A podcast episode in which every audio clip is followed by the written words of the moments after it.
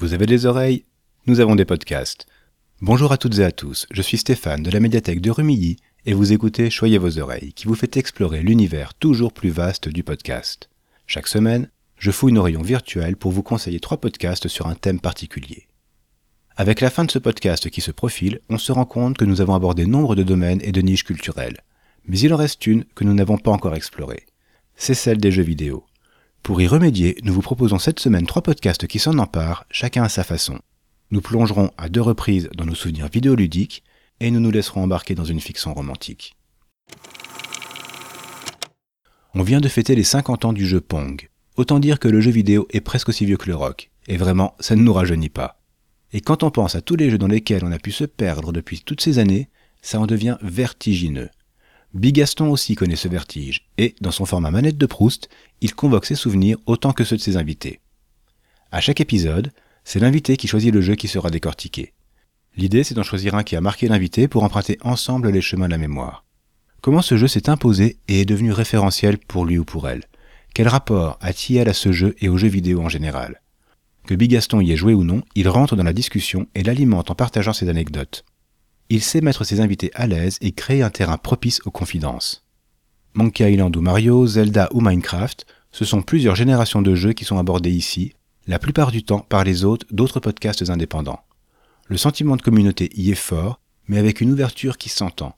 Vous ne risquez rien à écouter ce podcast, sauf peut-être de vouloir ressortir vos vieilles manettes pour relancer vos parties abandonnées. Pour continuer à regarder dans le rétro, je vous recommande une plongée dans un jeu qui a marqué durablement cette industrie. On est en 1993 et un petit studio, Cyan, sort sa première réalisation sur Macintosh. Son titre? Myst. Un nom qui résonne chez tout amateuriste de jeux vidéo. Qu'on y ait joué ou non, l'aura de ce jeu est forte, très forte. Il a connu plusieurs suites, a été parodié, célébré, novélisé et maintenant podcasté. C'est Phil Good, l'un des fondateurs de PodCloud, l'hébergeur de podcasts, qui a lancé ce projet, Myst Raconté, un peu plus tôt cette année.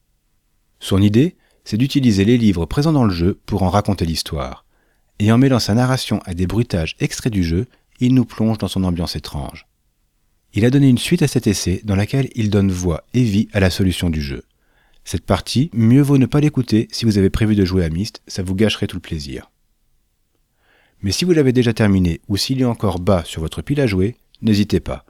On est un peu à une croisée des genres ici, et c'est un format très agréable à écouter. L'expérimentation n'écrase pas la passion pour le jeu et vous ouvre grand les portes pour l'exploration des âges de Myst. Nous terminerons avec une courte fiction produite par Arte Radio en 2021. En trois épisodes, Game Lover nous plonge dans les relations romantiques de trois jeunes adultes au sein des multivers d'un MMORPG fictif.